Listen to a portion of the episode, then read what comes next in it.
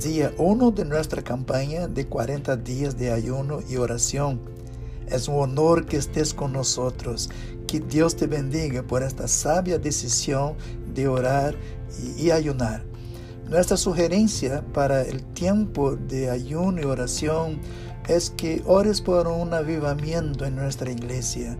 Bueno, en las iglesias en general, un avivamiento en nuestra comunidad, en nuestra nación.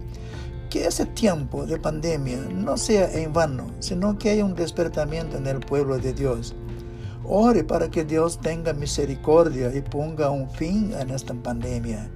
Ore para que Dios pueda dar sanidad a los que están enfermos, a los que están ingresados, y que por el Espíritu Santo Dios pueda consolar los corazones de aquellos que lamentablemente perdieron entes queridos, perdieron familiares. Cuando tomes tu tiempo de oración, lea la palabra de Dios, cante, alabe, si puedes cantar, hazlo. Si no, escucha una alabanza. Hay muchas formas de escuchar una alabanza, hasta mismo por su teléfono. Y quiero dejar una porción de la palabra para que podamos meditar juntos. Humíllense pues bajo la poderosa mano de Dios para que Él los exalte a su debido tiempo. Depositen en Él toda ansiedad, porque Él cuida de ustedes. Que Dios te bendiga.